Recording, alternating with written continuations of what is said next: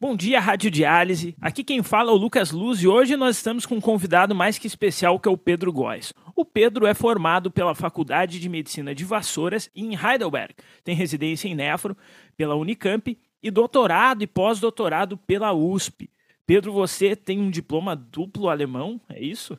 É, o Pedro fez é, bastante pesquisa com tubulopatia e hoje trabalha no Royal Brisbane and Women's Hospital em Brisbane, na Austrália.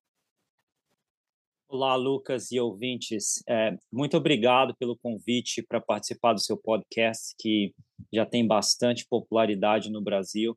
Eu vi que você é, recebeu nefrologistas bastante, bastante renomados aí em edições prévias.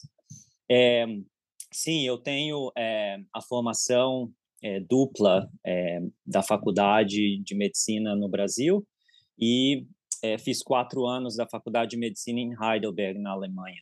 Eu atualmente trabalho no sistema de saúde público aqui da Austrália, que é o Queensland Health.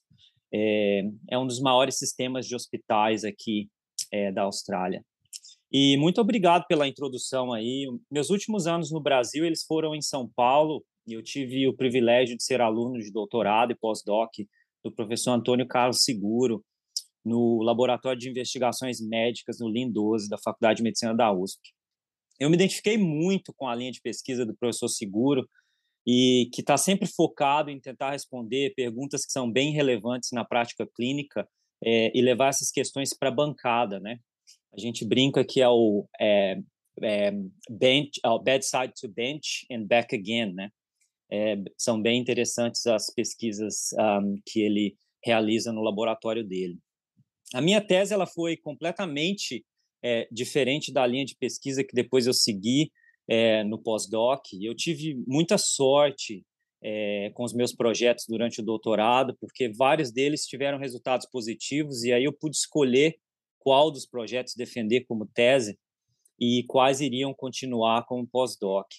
Essa parceria aí com o professor Segura ela foi muito produtiva, ela rendeu para a gente nove publicações em, em revistas é, renomada, seis capítulos de livro, que foi de 2012 a 2017, que foi logo antes é, de eu me mudar para a Austrália. E eu cheguei aqui é, em fevereiro de 2017 como fellow no Royal Brisbane e atualmente eu continuo trabalhando no Queensland Health, mas é numa outra cidade mais ao norte. Bacana. É, chama atenção a escolha aí pela Austrália que é um baita centro né, para nefrologia, principalmente pela questão organiza organizacional. Há um tempo atrás eu fiz uma, um review em peritoneal e me chamou a atenção o ENSDARA.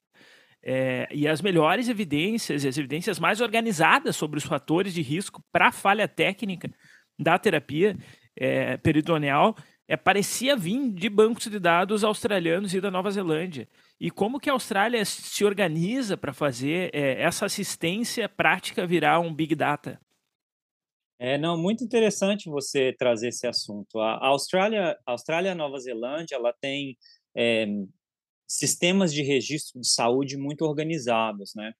Na nefrologia, o OneSdata é um dos exemplos, né? Tem também sistema de doação de órgãos, é, sistema de doação é, é de doadores vivos de rim e também outros registros. É, é, um deles eu faço parte do, do, do Steering Committee, que é o registro de biópsias renais e ele é um registro que a gente implementou inicialmente aqui em Queensland, mas com a ideia de que isso seja um registro nacional, né? O ANSDATA ele é um registro de incidência, prevalência, desfecho e complicações de pacientes com doença renal crônica terminal, diálise e transplante. Ele tem base na, na South Australia, que é o, um estado daqui da Austrália, e ele existe desde 1977. É, e ele funciona como um principal guia de qualidade clínica, assim. O interessante é que o AnsData ele tem um, um, um, sistema de suporte financeiro que vem de várias fontes, né? É, isso inclui governo federal australiano e neozelandês, que fornece é, subsídio para o funcionamento, porque é caro você manter um registro desse, né? É, de organizações sem fins lucrativos e de, de fomentos de pesquisa. Então, é, vários, é, é, vários projetos de pesquisa dentro do ANSDATA recebe é, grants de pesquisa e, e, são fomentados por, por esses grants nacionais e internacionais. É, é interessante que é, o AnsData, como eu te disse, assim, é um projeto caro porque ele emprega gente, ele tem gerentes de projeto, tem estatísticos, tem funcionários administrativos, mas também tem muita gente voluntária trabalhando. E essas pessoas, esses voluntários são nefrologistas, né? É, e que eles são divididos em working groups, em grupos de trabalho, que vão desde grupos de trabalho de hemodiálise até diálise peritoneal, mas também tem grupos de trabalhos específicos para a Austrália e Nova Zelândia, que são, por exemplo, grupos de trabalho de aborígenes australianos e de Maori, que são os, é, os nativos da Nova Zelândia. Eles também têm grupos de trabalho de consumidores, de pacientes, e é muito legal isso, como eles é, fazem o engajamento com consumidores e pacientes. E como um registro é, da Australásia, né, Australasia, que, ele, que a gente chama aqui, é, ele depende é, basicamente de pessoas inserindo dados, né? Então, cada unidade e cada departamento de nefrologia é responsável por inserir os dados próprios. É interessante que essa inserção de dados ela é voluntária, assim, é, é, é, as unidades de diálise não recebem nenhum dinheiro ou nenhum fomento para inserir os dados, mas como isso, é, isso, esses dados são muito relevantes para políticas públicas, e eu vou falar isso depois, é, é, ele você consegue uma adesão de quase 100% dos centros de diálise. Bom, duas coisas chamam a atenção. A primeira é que, se ela não é obrigatória, ela ser é, feita. Né?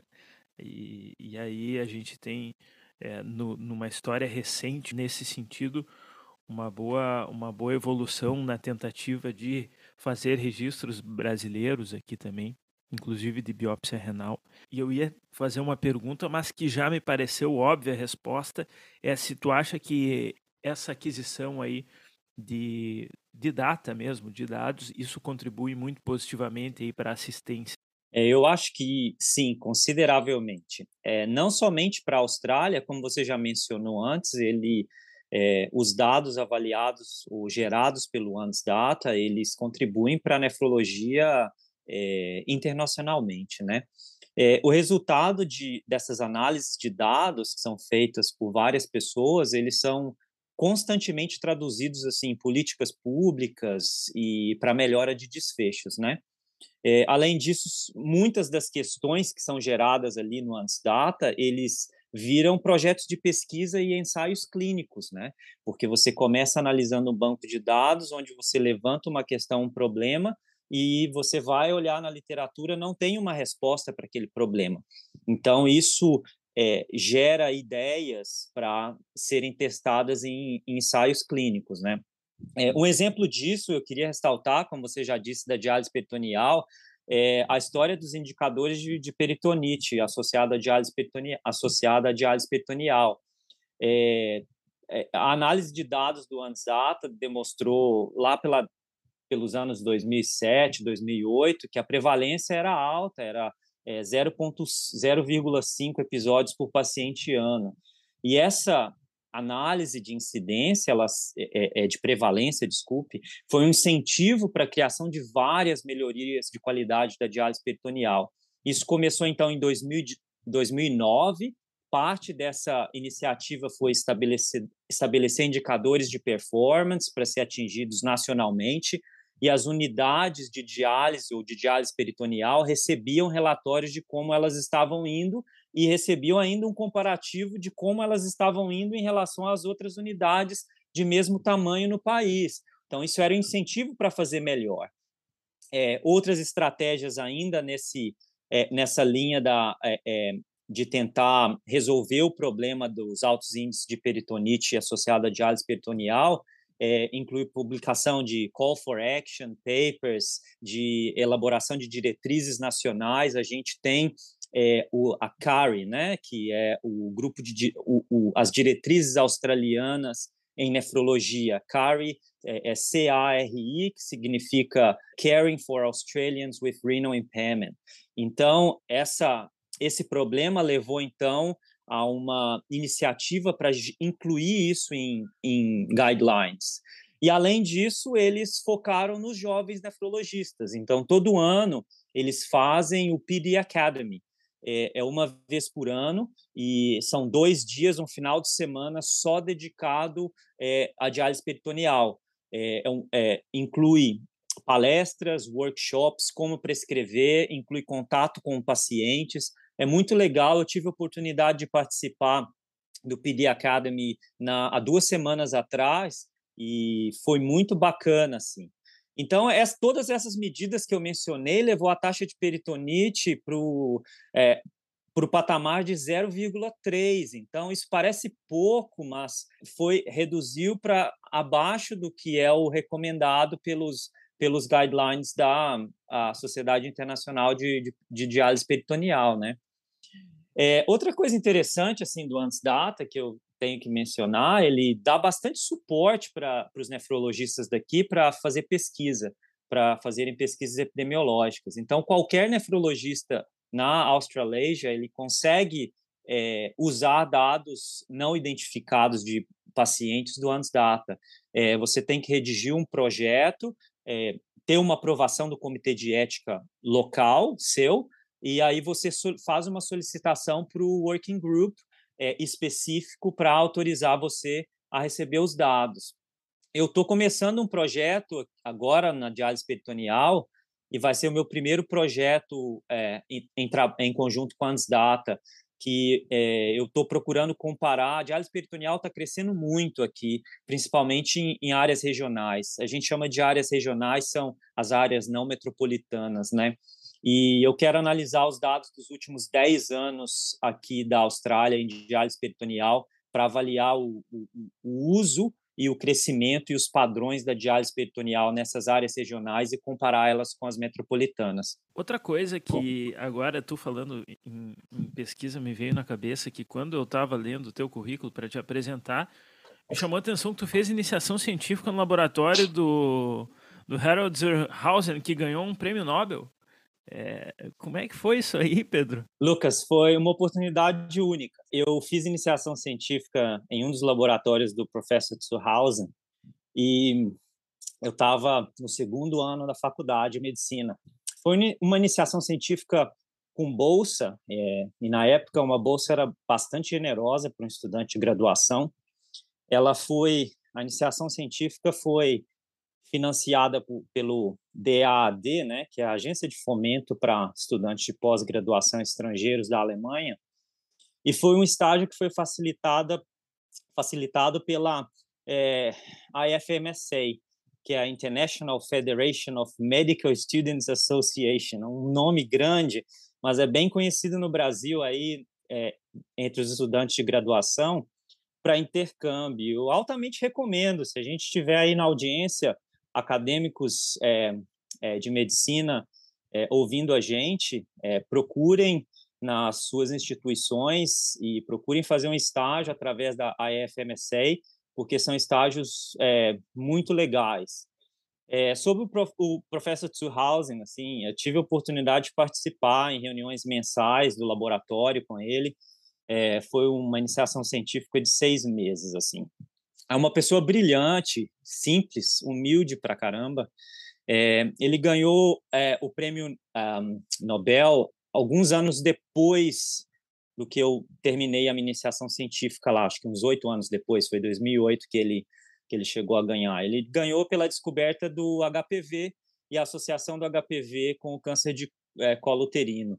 Ele chegou a ganhar e dividir esse prêmio com o Luc Montagnier e com a Sinussi, que descobriram o vírus do HIV assim, de alta importância.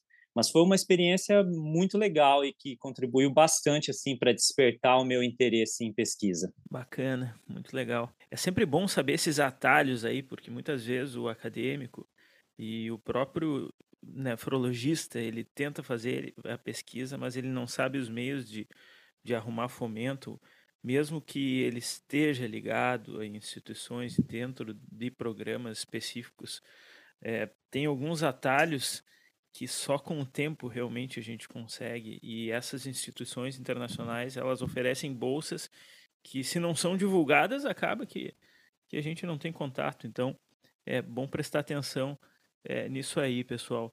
É, voltando para a Nefro, então, eu queria perguntar uma coisa que me, que me chama atenção na Austrália, porque, de uma certa forma, a Austrália tem uma característica parecida com a do Brasil, que, que é um, há lugares que tem pessoas e é, são pessoas de difícil acesso, né? porque as distâncias são muito grandes, muitas vezes entre os centros na Austrália. E como que a terapia chega nessas pessoas longe é, dos centros urbanos aí, Pedro? A Austrália, Lucas, é um país cuja população está concentrada nas costas, né? Costa, costas leste e oeste, principalmente na leste, né? Alguns estados, como você mencionou aí, o, o, o, o, difícil acesso e por serem remotos, como por exemplo o Northern Territory e até o Western Australia também, são áreas onde a população tem uma dificuldade no interior de acesso ao sistema de saúde, principalmente ao sistema de saúde especializado, né? Obviamente eles têm um hospital básico é, que atende as principais emergências e, e, e problemas médicos, é, mas menos especializado. Mas muitas dessas barreiras na nefrologia elas são amenizadas pela telemedicina.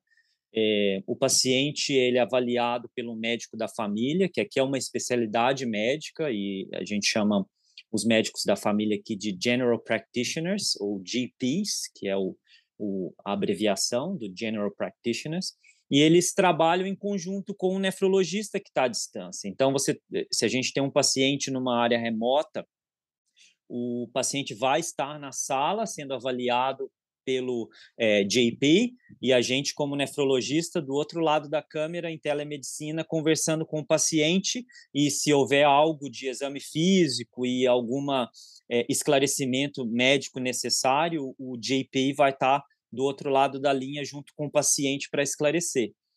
É, em alguns estados, e por exemplo no, na Western Australia, eles ainda têm uma subespecialização do General Practitioner, que os médicos da família vão se especializar em doenças renais. E eles chamam esses médicos de renal GPs, que seriam os, uh, os médicos da família renais. É, aqui em Queensland, eu tive a oportunidade de coliderar um projeto parecido, é, e a gente recrutou dois médicos da família e treinou, treinou eles em um currículo em doenças renais. Então, nós desenvolvemos uma, um currículo de aprendizado teórico-prático para essa finalidade, e a gente já tem resultados preliminares desse projeto e que hoje esse projeto já faz parte, já foi integrado como uma assistência essencial no norte de Brisbane. É, esses médicos da família, nos nossos dados preliminares que a gente avaliou, eles conseguiram reconhecer precocemente a doença renal crônica, é, conseguiram fazer um estadiamento apropriado, fizeram bons encaminhamentos, inclusive encaminhamentos para biópsia renal através do nefrologista, e aí é, chegamos a, a, a, diagnósticos de glomerulonefrites. Foi muito interessante essa parte do projeto. E a outra parte, do outro lado da moeda, é, a satisfação dos pacientes. Os pacientes ficaram extremamente satisfeitos com o serviço que eles receberam, mesmo não recebendo de um especialista, recebendo de um médico da família com uma subespecialização. E, além disso, os pacientes viajaram em cerca de 25 minutos a menos para cada é, visita de ambulatório. Isso é, é, é muito interessante, principalmente é, para os pacientes que têm dificuldades de transporte. Né? Então, e além disso, aqui na Austrália tem outras iniciativas. É, aí a gente está falando não mais de atendimento ambulatorial, nós vamos falar agora das, das terapias renais substitutivas, né? É, tem é, iniciativas como, por exemplo, o Purple Truck. É, é, muito legal o Purple Truck porque ele é, é, é financiado e organizado por uma instituição não, não governamental que chama Purple House. Para você ter uma ideia, é um caminhão mesmo, um caminhãozão que tem toda uma estrutura de purificação de água, pré-filtragem, de osmose, osmose reversa e três cadeiras de hemodiálise que consegue servir aí 12 doentes por semana. Então, esse busão, o Purple Truck, ele vai para as áreas remotas e é ali que os pacientes das áreas remotas vão receber é, o tratamento de hemodiálise.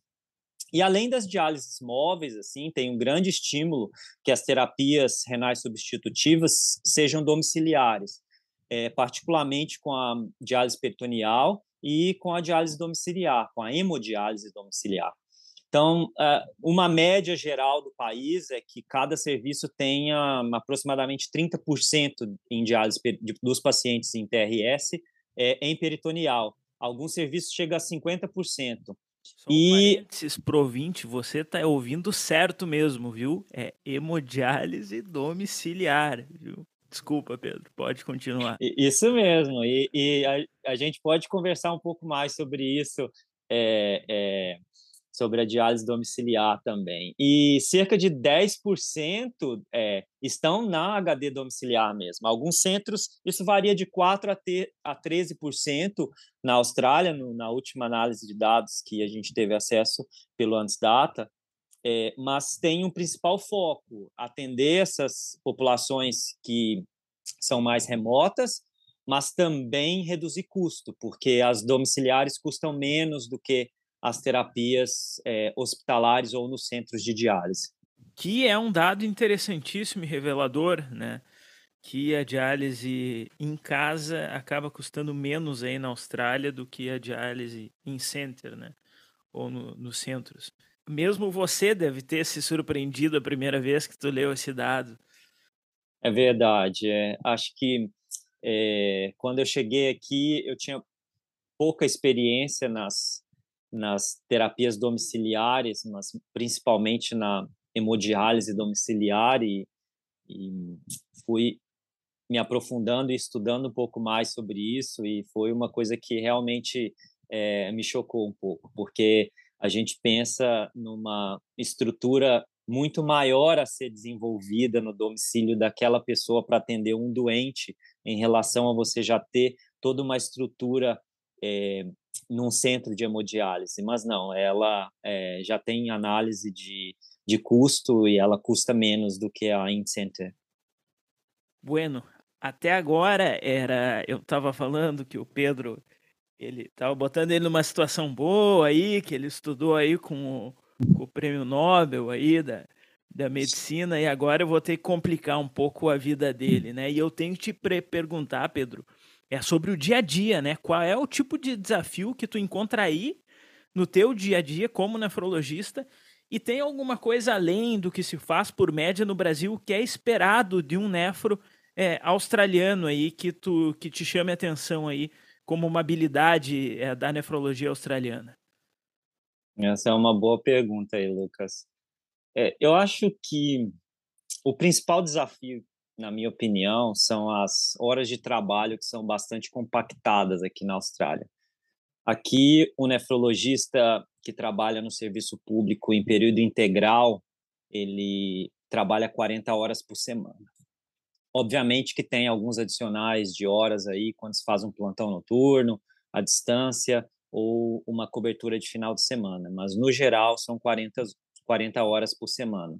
Então o desafio é a gente tem que ser efetivo e eficiente o suficiente para e manejar bem o tempo para fazer tudo que precisa fazer nesse período. Às vezes a gente pode solicitar uma hora extra, mas tem que ter uma justificativa é, bem adequada, assim. No dia a dia, eu acho que o nefrologista australiano se ocupa bem menos de ira do que de, de injúria renal aguda do que o nefrologista no Brasil. É, aqui as diálises de agudos na UTI elas são responsabilidade do intensivista. É, nós nefrologistas somos chamados quando a ira não tem recuperação e o paciente já está estável para transicionar de um modo contínuo para uma hemodiálise intermitente, ou até mesmo quando os intensivistas recebem um paciente nosso de programa de diálise e que, obviamente, estão estáveis o suficiente para fazer uma hemodiálise intermitente. O grosso mesmo do nosso dia a dia está no manejo de doença renal crônica e glomerulonefrite, que, por incrível que pareça, é a segunda causa de doença renal crônica na Austrália. A primeira é diabetes, e você iria achar que era hipertensão, como eu achei quando eu vim para cá, mas é glomerulonefrite a segunda causa de DRC aqui. O transplante renal tem crescido bastante na Austrália nos últimos anos. Os grandes centros estão fazendo um transplante muito complexo a, a, de incompatibilidade ABO, de pacientes altamente sens sensibilizados e, então isso é uma outra habilidade que você precisa, inclusive, para trabalhar tanto nas áreas metropolitanas quanto nas regionais, porque nas regionais, apesar de você não realizar o transplante, você é, acaba é, cuidando dos doentes que saem de alta do, do hospital terciário pós-transplante. Com relação à nefrologia intervencionista, é, isso varia de centro para centro. Alguns centros aqui chegam a fazer o, o, o, os catéteres, catéteres tunelizados, é, o Shiley, como alguns centros no Brasil chamam, e outros chamam duplo lume de diálise, né? É, e tem centros aqui fazendo TENCOF e até angioplastia de fístula, mas são um ou dois centros que fazem angioplastia de fístula. Mas é esperado que o nefrologista pelo menos faça biópsia renal e isso é uma habilidade do dia a dia do nefrologista. A outra área que é importante também de atuação aqui do nefrologista é o que a gente chama de é, kidney supportive care, que seria um, um nefro paliativista. Isso é uma subespecialização da nefro aqui. É, e é uma área de grande demanda na Austrália, principalmente pela população é, ser um, um, uma população bastante idosa. Então, a gente tem muitos pacientes é, em tratamento conservador da doença renal crônica que são vistos pela, pelo Kidney Supportive Care. E, além disso, só para finalizar, eu acho que tem uma grande tendência é, na nefrologia australiana de os nefrologistas serem pesquisadores clínicos, principalmente na nova geração de nefrologistas aí, com um grande número de pessoas em programa de doutorado e com vínculo acadêmico. É quase que você sai da residência, se você não tiver vinculado a um programa de, de, de PhD, você nem consegue o um emprego.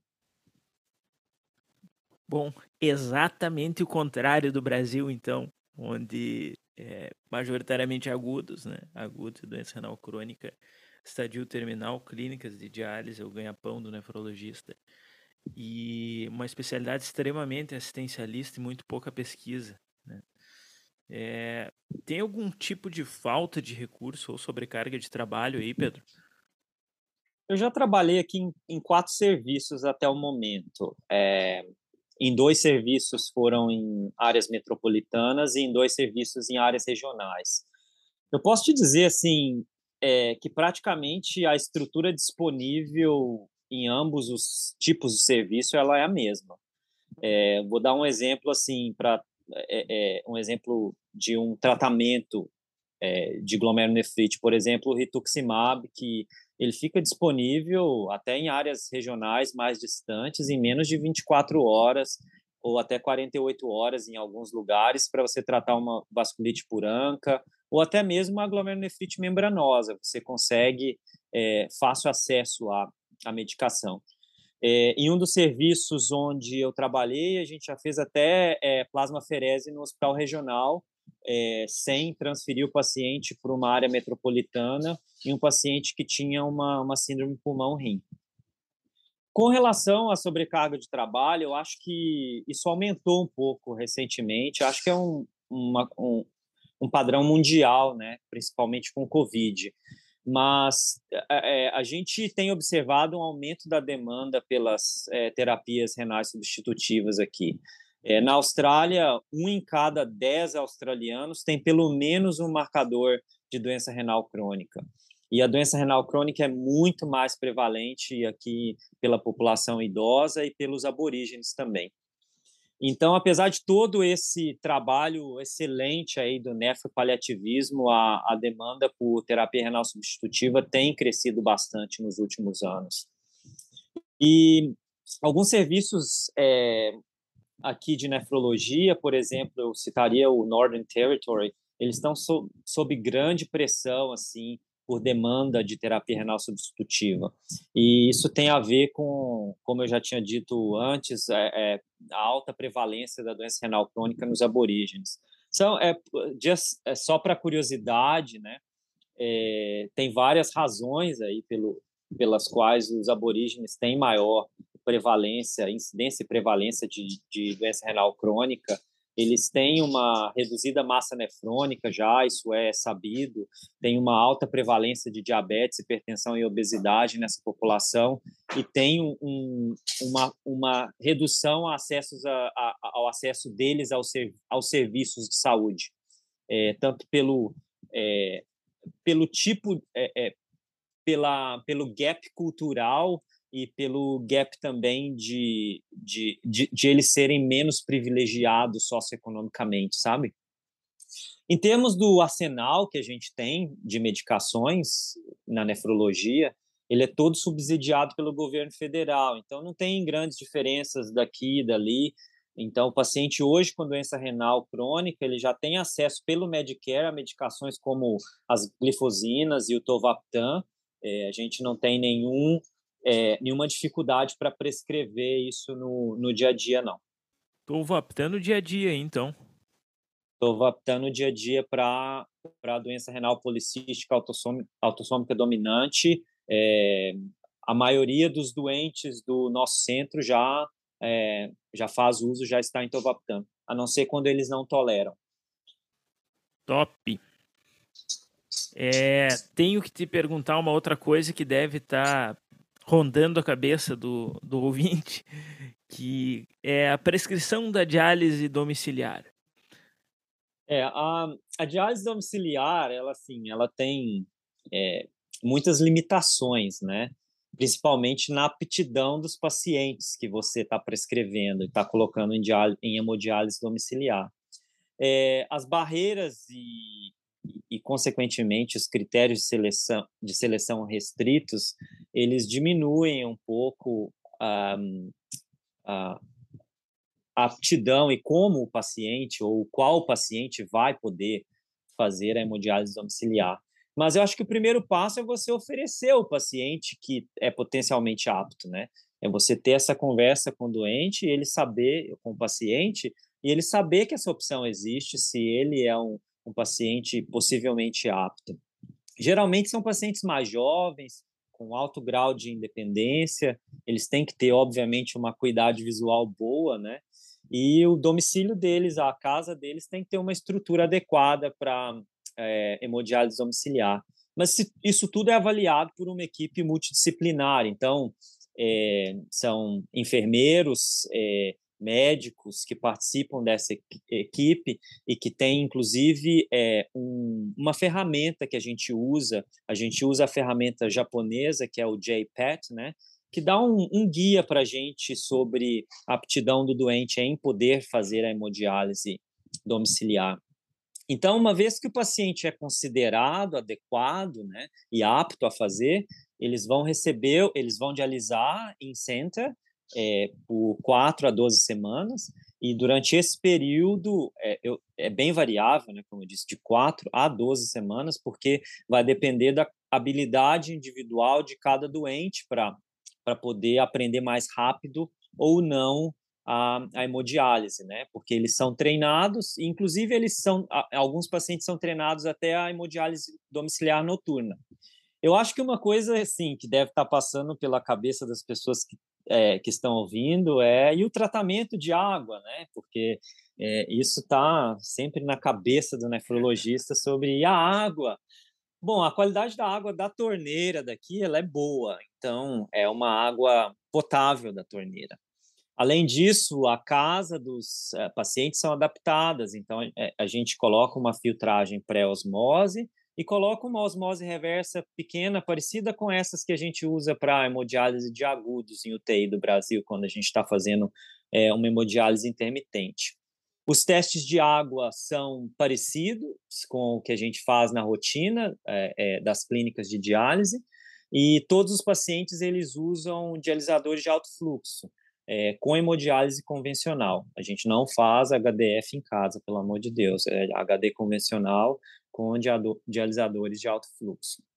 Temos muitos pacientes dialisando, a maioria em dias alternados, né? Então, dá sete sessões a cada duas semanas. É, em média, três a quatro horas e meia ou mais. E eu acho que em 2017, a última análise que eu tenho uh, acesso de dados, é, quase 90% dos pacientes dialisavam mais de 12 horas por semana. E a proporção desses pacientes fazendo mais cinco sessões tem caído um pouco, mas, é, mas tem, ainda tem pacientes fazendo mais sessões. Eu acho que a outro ponto importante é o acesso vascular, né? É, os pacientes que a gente manda para hemodiálise domiciliar, eles têm é, é, fístula ou enxerto. Raramente eles vão com catéter tunelizado para casa. Catéter é, de duplo lumen é, é, uma quase uma regra aqui na Austrália que o paciente não tem alta do hospital com catéter não tunelizado.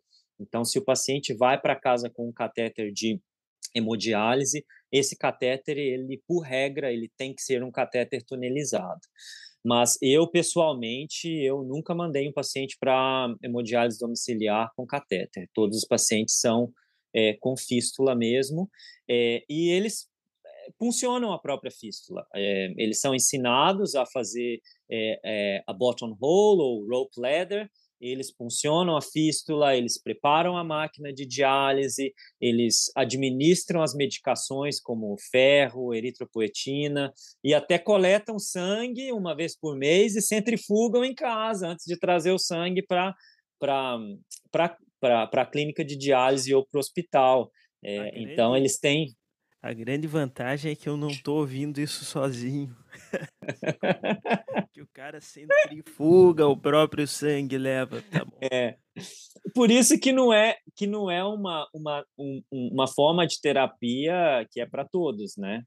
É, mas ainda assim, se você for pensar que é, chega a 14% é, do, das TRS em alguns centros, é, é significativa a, proporção de, de pacientes que estão em hemodiálise domiciliar, né? Sensacional, hein, Pedro? Porra, 14, 15% de pacientes se puncionando e levando o próprio sangue lá para os. Bueno, é, Pedro, grande entrevista, tá?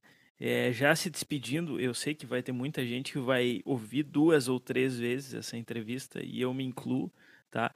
É, eu gostaria que tu comentasse com o pessoal em casa alguns pontos positivos da nefro australiana e da nefro brasileira para ter um paralelo, assim, te botando de novo no, no paredão aí complicado. Tá. Lucas, eu acho que para finalizar, eu é, queria ressaltar que assim que alguns dos pontos positivos aqui, talvez seja o principal ponto positivo na minha opinião, é, são as condições de trabalho do nefrologista na Austrália. É, a remuneração e o estilo de vida são são bem legais, assim, como se diz aqui, a work-life balance, né? É, o outro aspecto positivo é você poder desempenhar várias funções dentro de um único vínculo empregatício. Então, eu tenho só um vínculo empregatício no Queensland Health, mas dentro do Queensland Health eu sou clínico, pesquisador e acadêmico. Então, esse talvez tenha sido o principal atrativo para mim em poder é, fazer essas três coisas é, ao mesmo tempo aqui na Austrália. Eu acho que a Austrália tem evoluído bastante a comunidade é, nefrológica, tanto de acadêmicos, de cientistas e clínicos, com alto impacto, assim, mundialmente falando, é, num aspecto mais amplo de pesquisa, de assistência e de liderança também. Acho que nos últimos tempos é, a nefrologia aqui tem focado bastante no impacto das ações, das nossas ações no dia a dia, né? A gente tem tentado responder perguntas clínicas relevantes com ensaios clínicos, com implementação de, de pesquisa na prática clínica, e até mesmo com registro de dados e, e prestação de serviço.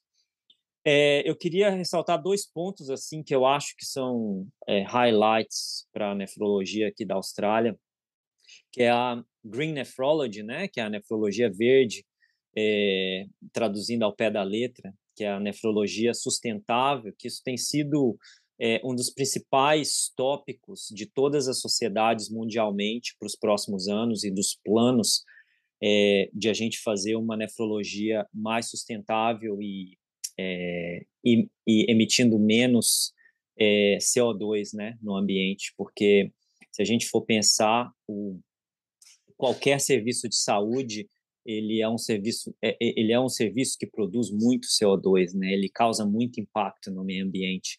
Então, eu acho que essa conscientização para os próximos anos, é, e a Austrália tem liderado isso no mundo, é, é, muito legal. Além disso, eu acho que a outra coisa que eu acho bem legal é, são os diferentes modelos assim de assistência para os pacientes renais, né?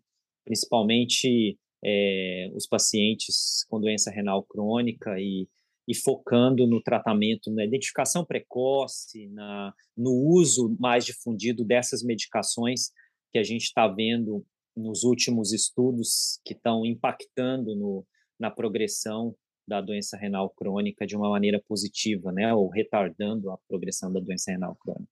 Muito bem, é, Pedro, a família Nefropapers agradece a oportunidade de falar contigo. Não se surpreenda se aparecer uma mensagem aí no próximo ano, é, te convidando para um podcast sobre Green Nephrology ou é, nefrologia domiciliar, né, hemodiálise domiciliar. E fica aberto é o nosso canal aí da comunicação, de comunicação com a galera que, assim como nós, é, ama nefrologia. E bom dia, Radiodiálise! Esse podcast tem o objetivo de educação médica. As informações aqui prestadas exprimem as opiniões dos seus integrantes no momento da gravação. Não esqueça que, que a medicina constantemente. É. Não utilize as informações ouvidas aqui como conselhos médicos para si ou para outros. Em caso de necessidade, procure opinião médica direcionada.